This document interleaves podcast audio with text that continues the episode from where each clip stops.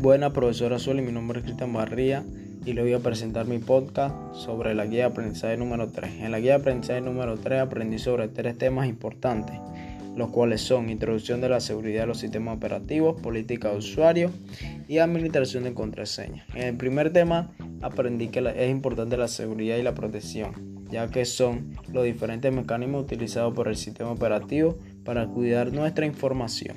En el, segundo, en el segundo tema sobre políticas de usuario, observé que un sistema de seguridad debe cumplir con uno de los requisitos, los cuales son confidencial, integridad y disponibilidad. También aprendí que la seguridad se clasifica en dos partes, externa y opcional. Otra cosa que aprendí según las encuestas, que hay una de las distribuciones de Linux que es denominada OpenBSD, que es conocido como el sistema operativo más seguro, aparte de que no deja de ser software libre. Pero ¿contra qué nos debemos proteger?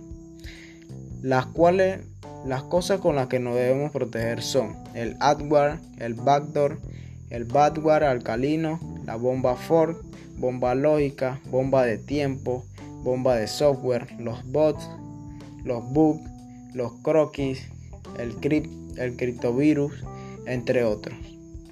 En el tercer tema de, sobre administración de contraseña, aprendí que en términos más prácticos, una contraseña proporciona una forma de probar autenticidad de la persona que dice ser el usuario.